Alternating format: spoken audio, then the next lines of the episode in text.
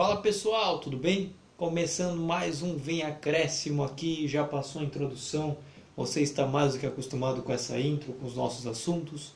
Sou o Luiz Felipe, jornalista e apresentador desse podcast maravilhoso, e eu vou chamar aqui, sem mais delongas, a dupla dinâmica, o Tico e Teco aqui dos comentários aqui do podcast, que é o Vitor Oliveira e o Vinícius Souza. Vou começar aqui com o Vini. Vini, como é que você tá? Tudo bem? E eu vou deixar para você passar o resumo dos times que você cobre essa semana maravilhosa, que tem bastante coisa. Salve artistas, futeboleiros e damas, tudo bom com vocês? Tchau! É, no Santos é. Foi uma semana de relâmpago, de relâmpago Marquinhos brilhando, né? Primeiro foi contra o Grêmio e agora contra o Atlético Mineiro. E a gente vai ver quais notícias de transferência, algumas notícias que surgiram no também ser contado o Corinthians, que venceu o esporte e empatou com o Fluminense fora de casa. Ô, louco! Mas o Corinthians só vai vencer ganhando, fazer gol só de pênalti mesmo, porque, olha, tá difícil de, de marcar gol com bola rolando, hein?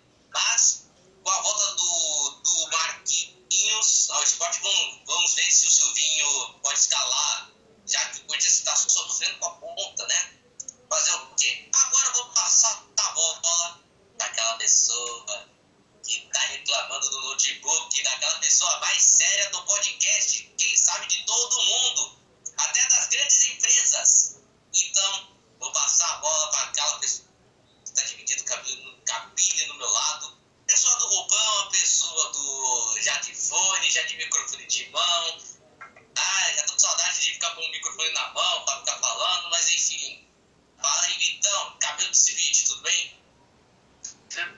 Cinco minutos só pra falar de mim.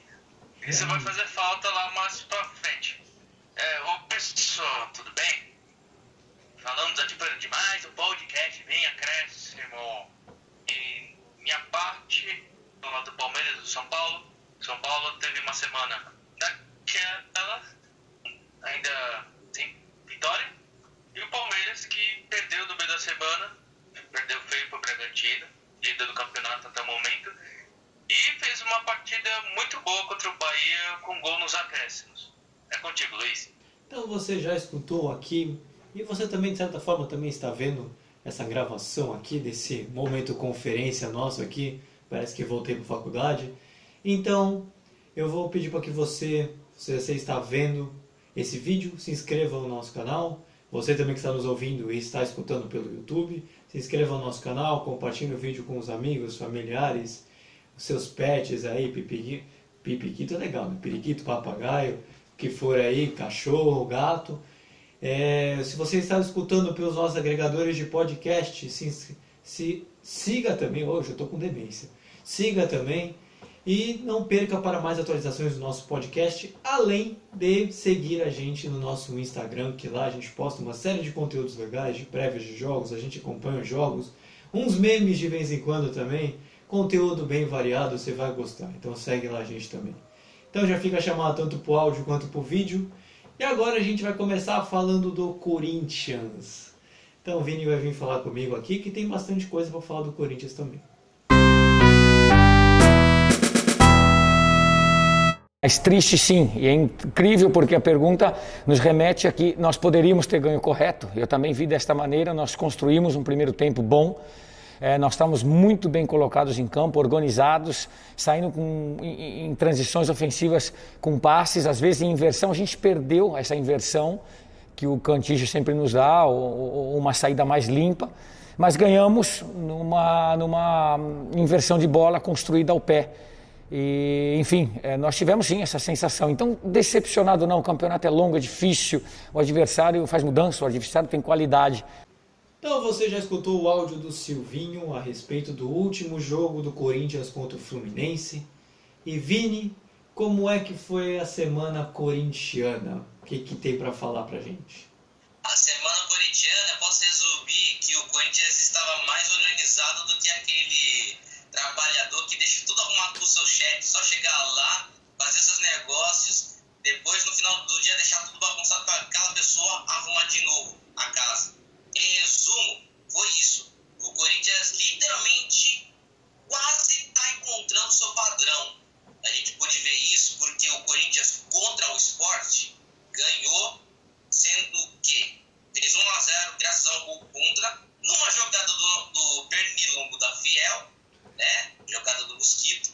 E o segundo gol do Corinthians veio de um cruzamento, que teve a assistência do Gil, ao gol do Jô, que está isolado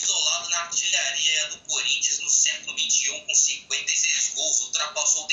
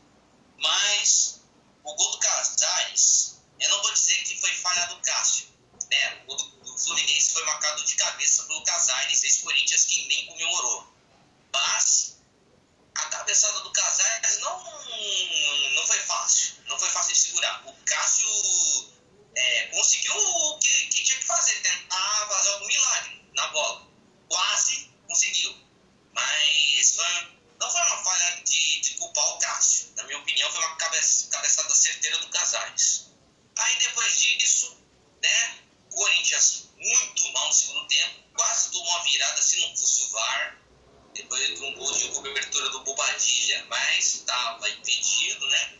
Aí o placar terminou em 1 a 1 no sufoco, inclusive. O Corinthians vacilou no Rio, só que em São Paulo tomou pressão, mas saiu com vitória, por sorte aí, porque senão estaria na pior.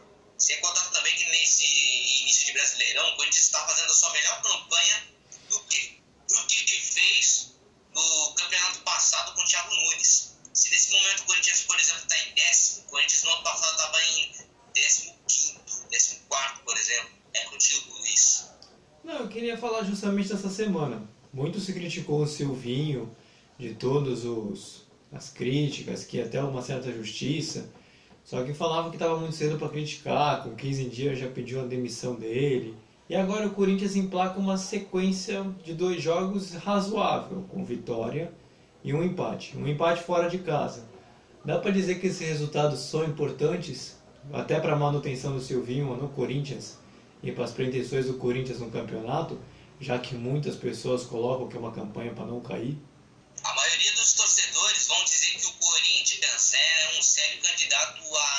Ser rebaixado. Na minha opinião, para mim só faltam 37 pontos para o Corinthians sair dessa, dessa uruca que estão jogando, aí para cima do clube. Fazer o quê?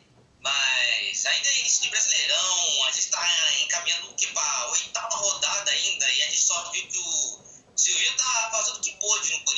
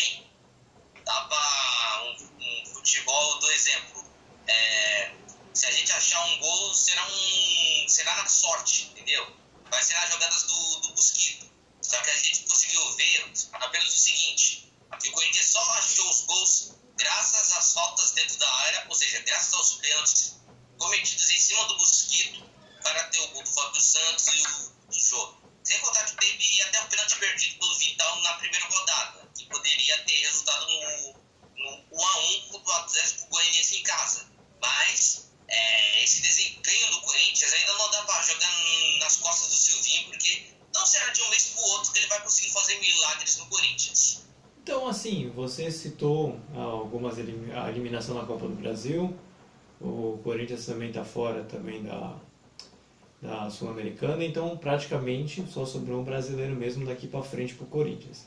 Não dá para colocar que é um campeonato já, não vou dizer aceitável, não sei se de repente aceitável é a palavra correta, mas satisfatório, de todos os problemas que passou anteriormente, saber que agora tem um trabalho que você mesmo colocou que está se consolidando, isso pode se tornar interessante daqui para frente para o Corinthians, para se manter ali pelo menos no meio de tabela e sonhar com coisas mais altas?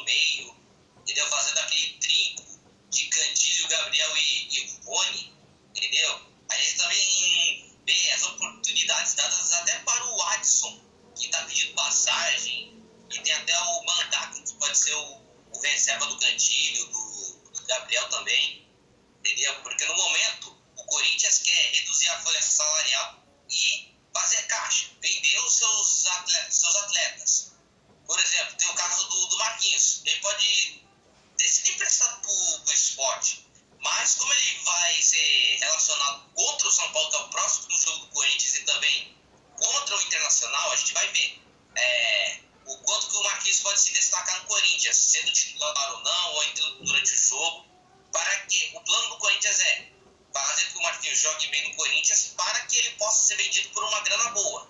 Entendeu? Tem aquele famoso retorno financeiro. Assim, é, revela o jogador e vende por mais de 60 milhões, por exemplo.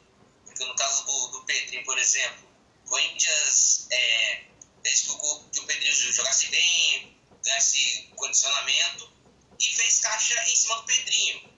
Vendeu por 120 milhões para o Benfica, ele literalmente já gastou esse dinheiro. Para vocês terem ideia da, da dívida que o Corinthians sofre.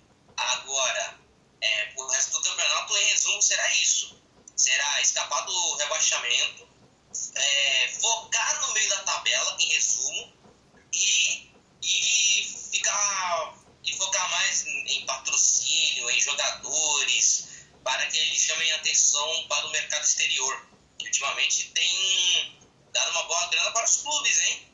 Bater, é, tem, a gente está dando propostas de fora, por exemplo, tem jogador que já foi vendido por 70 milhões. Soteudo, por exemplo, foi vendido na faixa de essa faixa aí de, de dinheiro para é, a equipe canadense, por exemplo. Então, Vini, já você já citou, vamos falar dos próximos jogos do Corinthians, que não é uma sequência fácil. Vai enfrentar o São Paulo quarta-feira, 9h30, e o Inter sábado, 9 horas da noite. Então a gente falou de uma semana que, relativamente falando, é mais tranquila, por conta do esporte, não por conta exatamente do Fluminense. Agora tem dois jogos contra dois times grandes e também não estão na sua melhor fase. E aí, o que, que dá para esperar hoje do Corinthians contra esses, essas duas equipes? Bom, serão dois grandes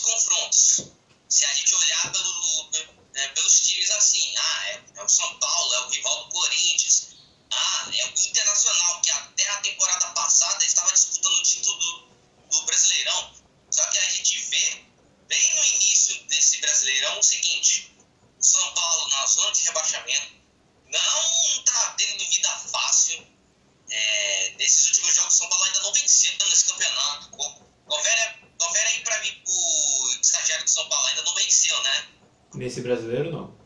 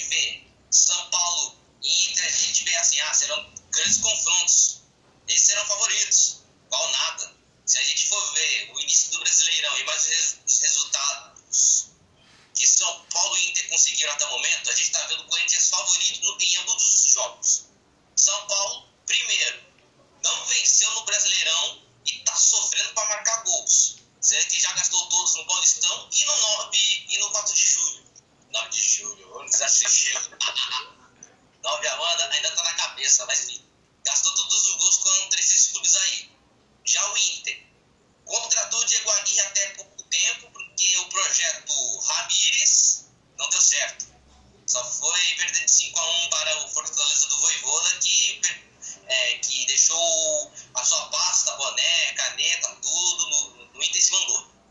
Mas, é, em resumo, é isso. Corinthians é favorito contra São Paulo e contra Inter. Entendeu? A não ser que o Corinthians é, queima a minha língua no segundo tempo.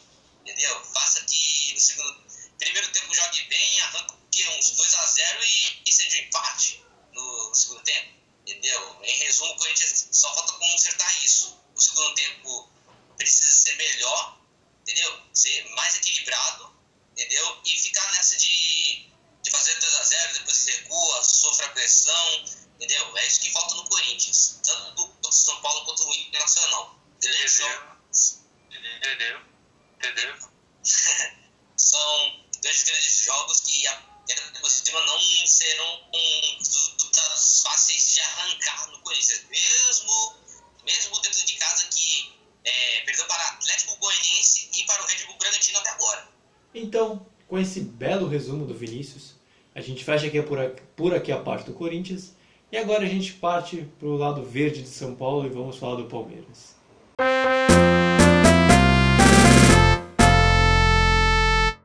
Especializando até a parte técnica. Eu diria que esse, é, esse é o lema da, da minha vida, é jamais desistir, a lutar, correr, sofrer, jogar. Foi o que fizemos hoje aqui. E falando diretamente dos jogadores, uh, mais um jogo em casa aqui conseguimos virar. Isto demonstra muito duas coisas que eu gosto muito de ver nas, nossas, nas minhas equipas, que é acreditar sempre até ao fim capacidade física até ao fim e, sobretudo, grande capacidade mental para saber lidar com, com as dificuldades, porque este jogo teve muitas dificuldades também para nós. Segunda pergunta do Gabriel Iocota do Verdazo. Apesar da vitória, o Palmeiras sofreu muito com o toque de bola do Bahia e principalmente com ultrapassagens e jogadas laterais. Para você, o que o time deve fazer, pensando no restante da temporada, para que isso não se repita e o Palmeiras consiga neutralizar as ações do adversário? Olha, um, em primeiro lugar, dar os parabéns à equipa do Bahia pela forma organizada, pela qualidade individual e coletiva que tem, pela confiança que tinha vindo a demonstrar, estava à nossa frente na, na classificação. Então, falando aqui do Palmeiras, já passando aqui para o Vitor. Vitor, o Palmeiras ele vem de, vinha de bons resultados, agora deu uma queda natural também e a gente já escutou o áudio do Abel, e depois a gente vai falar do Abel também, o Abel estressado. E como é que foi a semana do Palmeiras, Vitor? Então, é, Luiz, boa noite, primeiramente. A semana do Palmeiras começou difícil, complicada, né? Porque ninguém gosta de perder a partida. Mas nesse último final de semana fez, fizeram um grande jogo, Palmeiras e Bahia. Começando por quarta-feira, Palmeiras até então está enfrentando o líder do campeonato, o Bragantino. E foi um hat-trick do, do Ítalo e o gol do Breno Lopes. Uma curiosidade, até então, desde que o Abel Ferreira assumiu o Palmeiras, o Bragantino não tinha vencido o Palmeiras ainda. Todo confronto, o Palmeiras sempre se dava melhor que o Bragantino. Então, né, acontece sempre a primeira vez. E o Palmeiras, com o intuito de para ataque tudo, acabou não sendo tão eficiente quanto o Bragantino. Que abriu 2 a 0 no primeiro tempo, gols do Ítalo. Aí já a partir do segundo tempo todo, o Abel Ferreira tirou Marcos Rocha e colou, desculpa, colocou o Breno Lopes com o intuito de fazer pressão e buscar o resultado. Se eu não me engano, nesse jogo ele terminou com quatro atacantes. Com a pressão de buscar o resultado, abriu a defesa. E aí foi aí que o ídolo deixou a marca dele mais uma vez. O gol de desconto do Palmeiras, marcado pelo Breno Lopes, foi um chutão. Que o Cleiton não conseguiu defender. Então foi uma partida muito anormal, se eu posso dizer assim, porque o Palmeiras sempre vinha levando vantagem em cima do Bragantino. Chegou no momento que chegou a vitória do Bragantino, se eu posso dizer essa coincidência. Agora indo para o final de semana, tudo. Palmeiras e Bahia são dois times lá em cima. Eles estão brigando por posições na tabela. E o Bahia vem numa crescente, tudo. É, se não me engano, na última partida empatou com o Corinthians, tudo. Jogando melhor. É, o primeiro gol foi marcado pelo Gustavo Scarpa. Ele foi o personagem da partida. Participou diretamente dos três gols. E ele fez um recurso que está faltando no futebol brasileiro hoje em dia, que são as cobranças de falta. Foi lá e marcou dele. É, depois o Bahia chegou ao empate com o Luiz Otávio de cabeça. Aquele lado esquerdo do Palmeiras não estava tão ligado no jogo. Depois o Bahia voltou melhor no segundo tempo, já falando aqui. E fez o gol com o Marcon Douglas, se eu não estou me perdendo dessa ordem. O Palmeiras chegou no empate, obrigado Vinícius. O Palmeiras chegou no empate com o Rafael Veiga, cruzamento do Gustavo Scarpa. O jogo estava indo para os minutos, minutos finais, empate. Breno Lopes fez o gol de desempate. Ele de novo nos acréscimos, como foi na Libertadores da América. Então, para finalizar,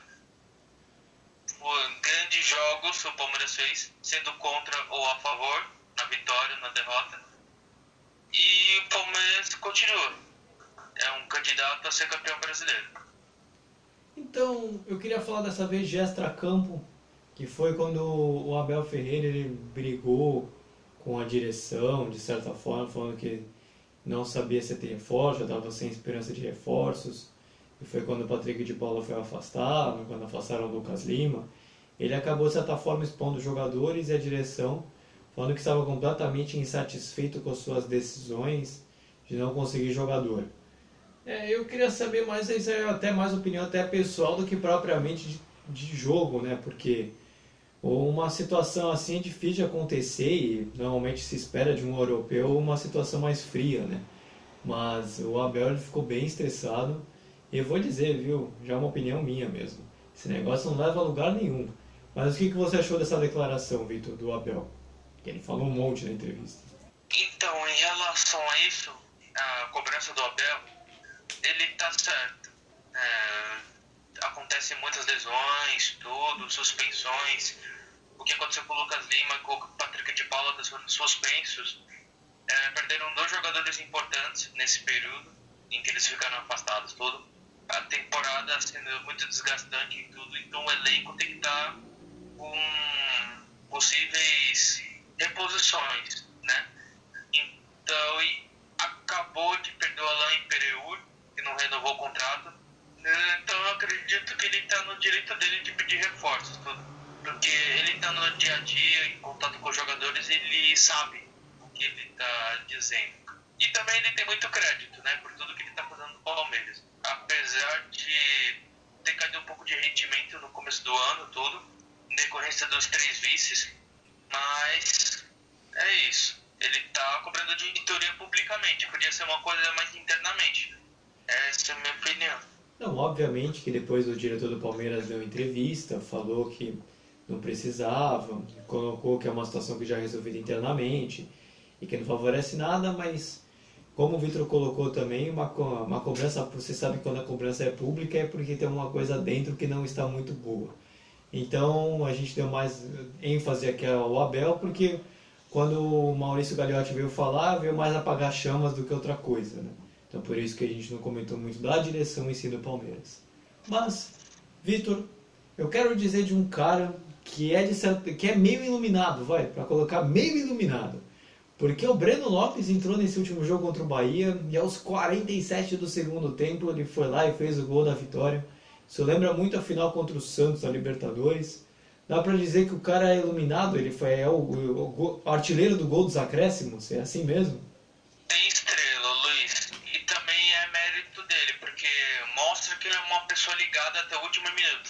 Enquanto outros, quando chega nesse tempo, acabando o jogo, já se, já se desliga. Já se, como posso dizer, já se contém com o resultado. E futebol é até o último minuto. Então, posso dizer que ele é abençoado, né, por fazer esses gols no final do jogo e que ele é um cara ligado do jogo. Então, a gente vai falar aqui rapidinho nos próximos jogos aqui do Palmeiras. Próximo jogo do Palmeiras, assim como o Corinthians enfrenta, enfrenta o Inter, só que enfrenta o Inter na quarta-feira às 7 horas. E depois enfrenta o Esporte domingo às 4 horas da tarde. Vitor, o que, que dá para esperar do Palmeiras nesse confronto, nesses confrontos? já que tem um esporte que também está em baixa e um Inter também, que assim como comentei com o Corinthians, também não vem seus melhores momentos. Dois grandes jogos. O esporte já deu para ver que ganhou do Grêmio todo. Apesar do Grêmio não estar tá aquela coisa, mas é o Grêmio. Então o esporte saiu melhor desse confronto. É uma equipe que você precisa ficar ligado, apesar de perdeu do Corinthians. Enfim, é uma equipe bem complicada. Costuma dar seus trabalhos a questão do Inter também. Palmeiras e Inter são confrontos bem complicados de eliminações, passando em certas fases do jogo, competições, na verdade. Então, Palmeiras conseguindo os três pontos nessas duas partidas, com certeza vai ser líder do campeonato. E o Abel Ferreira até falou no último jogo: joguem e pensem que vamos ser campeões brasileiros esse ano. Então, palavra dada, vamos ver se de repente isso vai se concretizar mesmo do Abel. Mas agora eu vou passar para o Santos. Vini, vamos comigo, que agora a gente vai falar da Semana Santista é, nessa, nessa última semana. Um garoto que trabalha, que desde quando eu cheguei, peguei as informações sobre ele e ele vem crescendo constantemente nos treinamentos eu tinha muita segurança de colocá-lo. Ele fez um bom jogo, mas um jovem talento do Santos que tem um futuro brilhante pela frente. Quanto aos desfalques do, do Atlético Mineiro, não dá para falar que times como o Atlético Mineiro Flamengo, por exemplo, Palmeiras, têm o investimento que eles têm, que tem, o time está desfalcado. O time que jogou do Atlético é um time extremamente forte, com jogadores de imensa categoria, jogadores de nível de seleção brasileira. Então, não vi o Atlético Mineiro desfalcado hoje, pelo contrário, vi um dos elencos mais fortes do país, treinado pelos grandes treinadores do país também. Então é um, foi um jogo que a gente tem que valorizar bastante o resultado e a maneira como a equipe se entregou novamente para poder obter esse resultado. Então, começando aqui a falar do Santos, já você já escutou o áudio do Fernando Diniz a respeito desse último jogo do Santos Atlético Mineiro. Vini, como é que foi a semana do Santos e o que, que você pode trazer de destaque para nós? A semana do Santos foi resumida em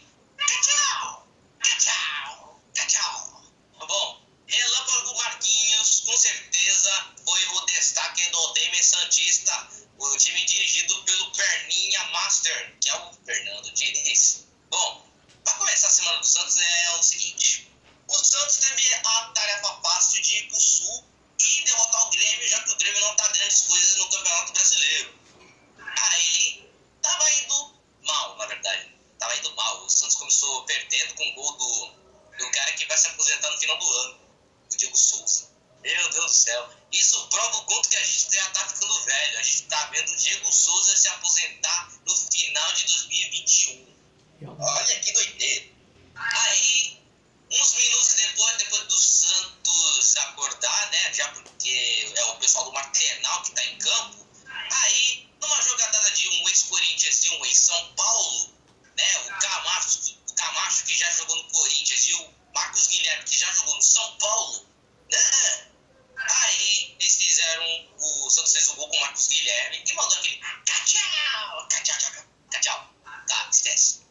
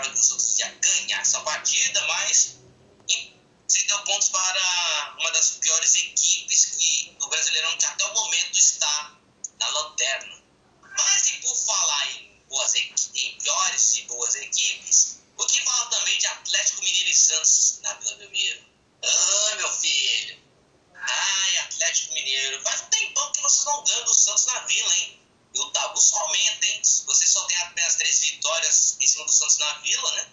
Enquanto o Santos só tem 17, 18 por aí. Grande vantagem, hein?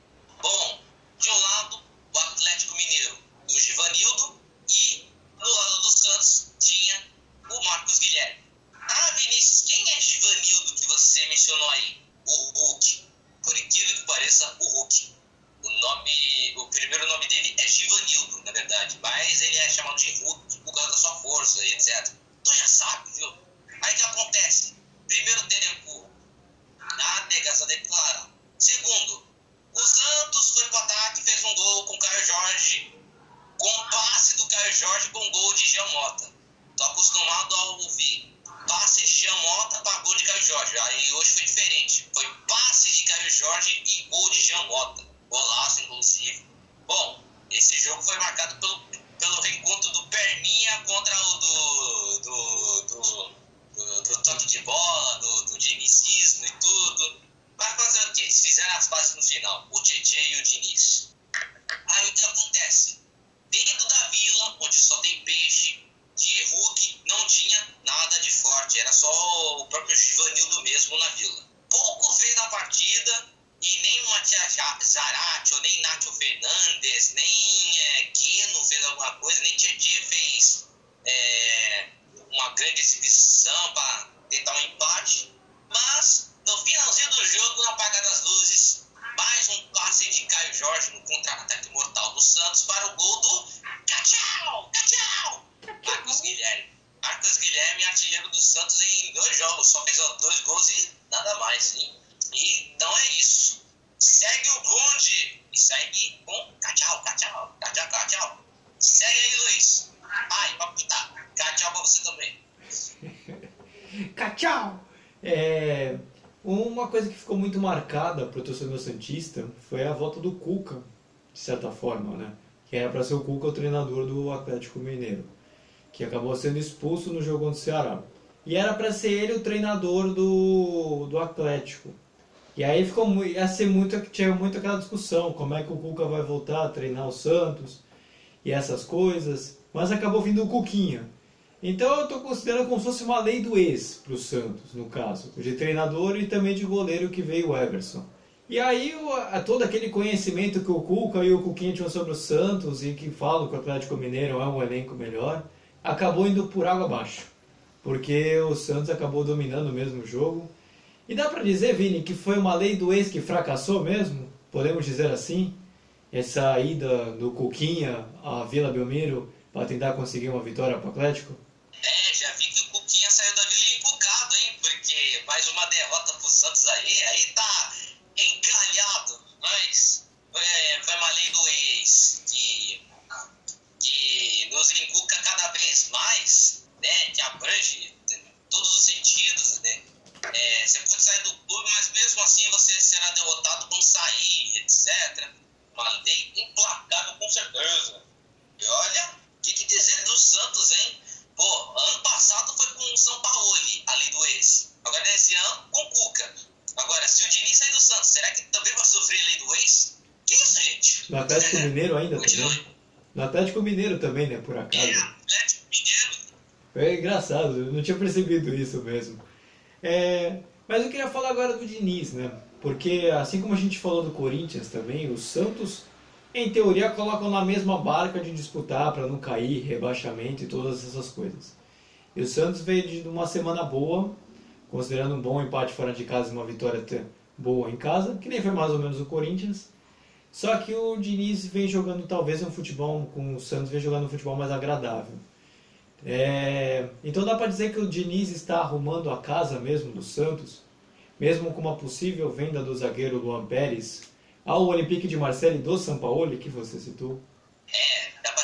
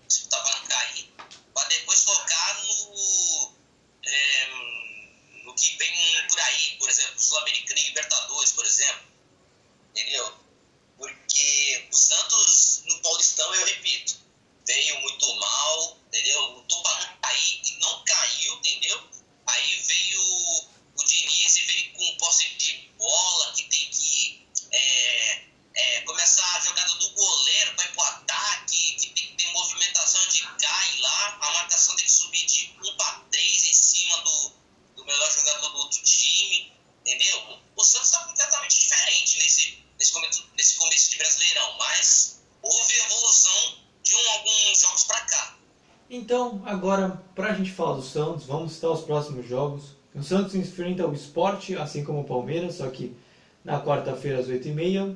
E termina a semana jogando contra o América no domingo às 9 horas. Então, Vini, o que, que dá para esperar do Santos nesses dois confrontos que vai ter nessa semana?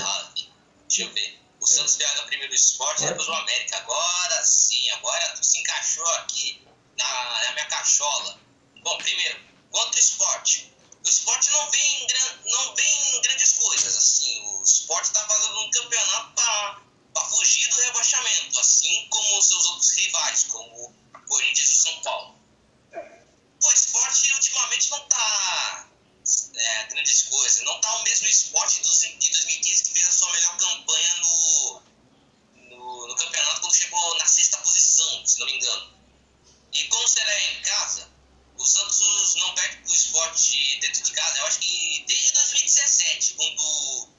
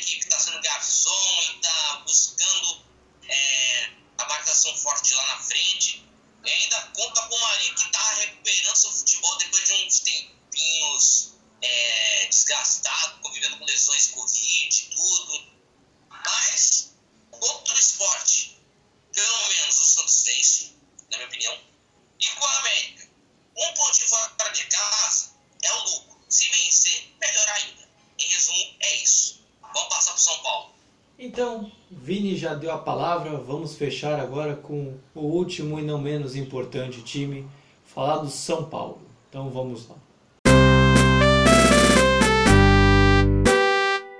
Más la directoría, todos estamos ocupándonos para salir de este momento y trabajando, trabajando unidos y esperando el próximo partido para poder empezar a, a sumar de a tres. Repórter Guilherme Pradella, da Rádio C. Então agora, bora fechar com o São Paulo. Você está escutando um assistente do Crespo que ele não participou do jogo por conta de problemas de Covid, está afastado. E o São Paulo nessa última semana também não foi muito bem, mas eu vou deixar que o Vitor ele faça o resumo dessa última semana do São Paulo. E Vitor, o que que você pode trazer para nós? Dois jogos empates. E continua né, que o São Paulo ainda não ganhou nesse campeonato. Mas tudo tem um fim. Vai chegar algum dia. Começando pelo jogo de contra o Cuiabá. Era um jogo que o São Paulo estava tratando como vitória. Cuiabá, indo da Série B, tudo. Uma vitória no Morumbi para começar a arrancada. Não deu certo. Apesar que ele começou bem a partida. Foi um bonito gol do Benítez, aos 12 minutos. Jogada entre o Benítez e o Rigoni, ele fez um bonito gol. Só que depois o tempo mudou no Morumbi. É, num, numa falta que teve polêmica, não sabia se é, tinha que ser marcado ou não. O Felipe Gava, é o Rafael Gava, fez um bonito gol no rebote. Teve uma disputa na área, a bola sobrou fora da área o Felipe marcou o gol bonito. E depois disso, São Paulo sentiu. No contra-ataque, o Elton foi lá e fez o gol da virada. Aí ia desabar mesmo, mas o São Paulo ainda deu algum respiro na partida. Aos 40 do segundo tempo, o Rigoni, mais uma assistência dele, o Gabriel Sara foi lá e fez o gol de empate. No segundo tempo, o São Paulo, apesar de também estar um pouco, estava um pouco melhor na partida, mesmo sofrendo alguns lances, não conseguiu fazer o gol, apesar do Victor Bueno ter jogado a bola na trave. E, tipo, é, a falta de confiança nesse momento está atingindo bastante São Paulo. É, ninguém arrisca uma jogada diferente, toda bola que eles encontram, eles sempre recuam, os zagueiros sempre voltam pro goleiro, nunca vai para frente assim. Então a situação do São Paulo está bem complicada vai passando rodada a rodada e parece que muda a situação. O Benítez voltou contra o Cuiabá. O Cuiabá, esse jogo dos, contra o Ceará, deu uma melhorada, sim, no meio de campo. Mas não tem sido suficiente. Falando do, dessa partida agora contra o, o Ceará, São Paulo jogou mal mais uma vez em relação ao contra o Cuiabá. O São Paulo tentou contra o Cuiabá, mas nessa partida jogou mal. O primeiro gol do Ceará, feito pelo Jorginho, mostrou a realidade da defesa do São Paulo.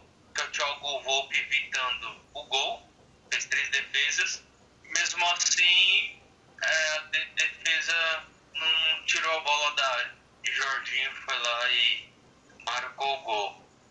Depois disso, você imaginar, o São Paulo não vai ter forças para empatar realmente, até um certo momento, estava mostrando esse cenário. O gol saiu com a insistência do Éder e colaborou com o gol contra do Gabriel Dias. Aí depois disso, o São Paulo foi dando sinais na partida de recuperação e que poderia virar, mas perdeu várias chances. O Pablo, o Bruno Alves, numa cobrança de falta, e no final do jogo o Mendonça o gol que poderia dar vitória pro Ceará, o Mendonça foi lá e perdeu. Ficou por cima da travessão. E foi basicamente isso, semana do São Paulo. Foram dois resultados empates. Podia sair com um resultado melhor de quarta-feira. Um empate contra o Ceará não é mal assim, mas pela situação foi péssimo. Agora missão complicou mais ainda, que é ganhar do Corinthians na Arena. E tá quem era. Então, Vitor, eu gostaria de comentar com você a situação justamente dessa que o São Paulo não consegue reagir. A gente citando aqui, por exemplo, o São Paulo é o último time, a gente citou uma evolução do Santos, uma evolução do Corinthians, só que dificilmente não dá para trazer assunto positivo do São Paulo. Tudo que você envolve o São Paulo nesse momento é só negatividade, só negatividade. O time não reage. E aí, eu, há uma, não vou, você falou, a gente concorda que as lesões têm problema. Mas dá para reagir, tem que, na verdade, como reagir, né? Porque já são sete jogos e ainda não ganhou, né? É bem preocupante. Pode ser que se estenda, né? eu falei que estava com cinco e poderia, eu ficava preocupado se nesse até oito, nove jogos e não tivesse a vitória. De repente não ganhar essa semana, bate aqueles nove jogos que eu falei. Mas o que, que dá para o São Paulo fazer para poder reagir, para poder voltar a ter talvez aquele bom time do Campeonato Paulista? Fazer uma autocrítica. Nesses últimos jogos, a defesa do São Paulo é que tem colaborado para esse momento ruim. É, o Diego Costa, o Bruno Alves e o Reinaldo. É, vendo assim, são os três trapalhões, pelo que eu estou vendo nessas últimas rodadas. Porque Bruno Alves é um zagueiro, mas ele é lento. Ele é muito lento. Na dividida ele perde todas com os atacantes mais rápidos. E o Diego Costa enganou todo mundo, toda a torcida do São Paulo. É, no começo, o Diego Costa com o Diniz, ele, pô, ele com o Léo fazer uma boa dupla de zaga. Mas ele caiu muito de rendimento, tem falhado bastante o Diego Costa. E o Reinaldo não é terceiro zagueiro. É, o, o Reinaldo ele contribui muito pro time na parte ofensiva. Ele na ala esquerda e ele na zaga, posso dizer que é um desperdício. Ah, então eu acredito que são essa, essa parte que tem contribuído bastante para esse momento ruim de São Paulo. Mostra que o São Paulo tem um elenco curto, não tem zagueiros direito. Você vê que o Miranda, o Arboleda estando fora, o São Paulo não é nada na zaga. Então, e é, é questão de cobrança da diretoria. Ao contratar é, jogadores mas o presidente já falou que não está dando para contratar porque está sanando as dívidas anteriores e não está sobrando muito dinheiro. Então é questão de conversar, conversar, ver o que está acontecendo realmente, expor os problemas, arrumar um jeito de consertar isso. É, com a volta do Luan, o sistema defensivo vai dar uma uma leve melhorada, com mais a, a defesa não estando exposta, não exposta nesse caso. E é isso, basicamente. E voltar a ser aquele time do Campeonato Paulista. E o Crespo que tá com Covid, Covid, Covid não vai dar para treinar a equipe nessa semana. Então, São Paulo vai ter que ir passo a passo. O título esquece Agora, a partir de, da próxima rodada, até o final do campeonato, é se manter na primeira divisão. Então, a gente estava conversando aqui, isso não estava nem no script inicial, mas, Vitor, você acha que então a situação para o São Paulo é resolver talvez essa questão de confiança e uma vitória pode ser preponderante para o resto do campeonato?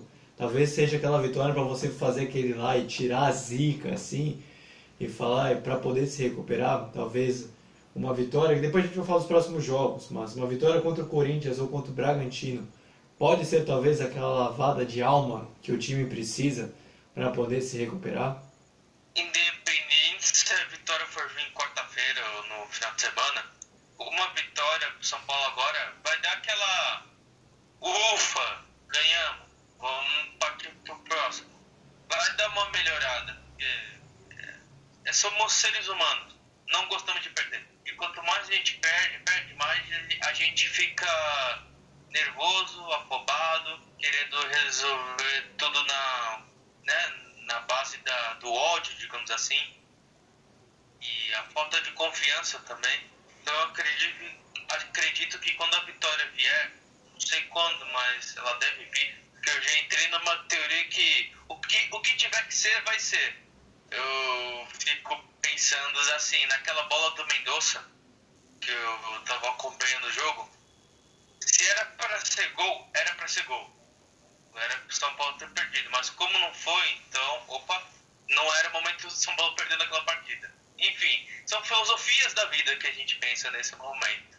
Eu estou fazendo um momento profético, se você não sabe. Né? percebi. Então eu acredito que quando a vitória vier, não sei quando vai vir, mas vai ser tipo uma, lava, uma lavagem de alma mesmo. Aí a confiança vai voltar tudo. E aí o São Paulo pode encontrar o caminho das vitórias. Então, Vitor, para a gente fechar aqui falando do São Paulo, eu já falei os próximos jogos, mas é contra o Corinthians, 9h30, e contra o Bragantino, às 6h15 no domingo como é que o São é um campeonato voltou a ser o paulista praticamente, né? Voltamos ao campeonato paulista. Mas hoje o São Paulo realmente não é o favorito nesses dois jogos, por hora. O que, que dá para esperar então do time do São Paulo para esses dois confrontos? Não perder esses dois jogos vai ser uma vitória. Creio que contra o Corinthians, São Paulo vai tentar jogar para não perder. Ele vai entrar naquela fase. Não vamos perder vamos, jogar e não vamos perder. independente do que acontecer. E contra o Bragantino a mesma coisa, porque o Corinthians aqui porque nunca ganhou no estádio. E o Bragantino porque no momento está empatando, mas ele ainda é o líder do campeonato, jogando um, um bonito futebol. O Bragantino ganhou do Flamengo, ganhou do Corinthians, ganhou do Palmeiras. Olha só, ganhando dessas três equipes na, na semana, passou. E agora depois vai enfrentar o São Paulo que vem desse enredo tudo que eu já falei. Então são ingredientes assim que, tu, que você fica, caramba, jogos complicados. Bons jogos, na verdade, e complicados pro São Paulo. E é isso. Basicamente, o São Paulo vai jogar esses dois jogos para não perder. Que se perder um desses dois jogos, o bicho vai pegar. A torcida vai cobrar. E nesse momento sai gol do Bragantino. Olha só. Olha, tá, pra quem não sabe, a gente está gravando no momento do jogo do Bragantino aqui contra o Atlético de Goiás na segunda-feira. Então, fechando aqui o programa, agradeço ao Vitor e ao Vinícius por terem participado de mais esse programa, assim como você que nos ouviu e você que nos viu.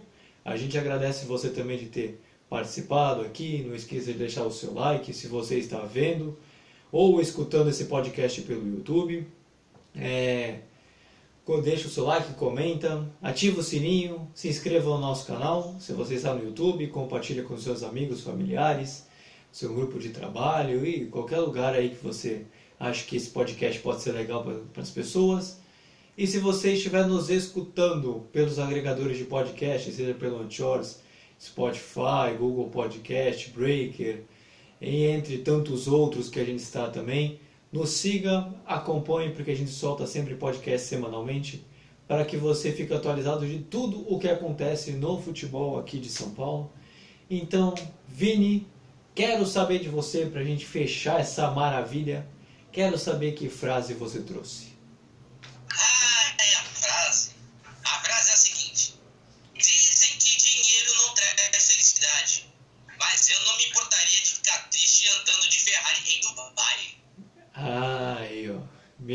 Frase, essa, essa é boa. Eu também gostaria de ficar. Eu gostaria de chorar dentro de uma Ferrari, eu também ficaria bem feliz também. Ou pelo menos menos triste, vai. ah, então, Vitor, pode se despedir já do pessoal, porque a gente vai fechando por aqui. Se você tem frase, pode soltar, o espaço aqui é seu.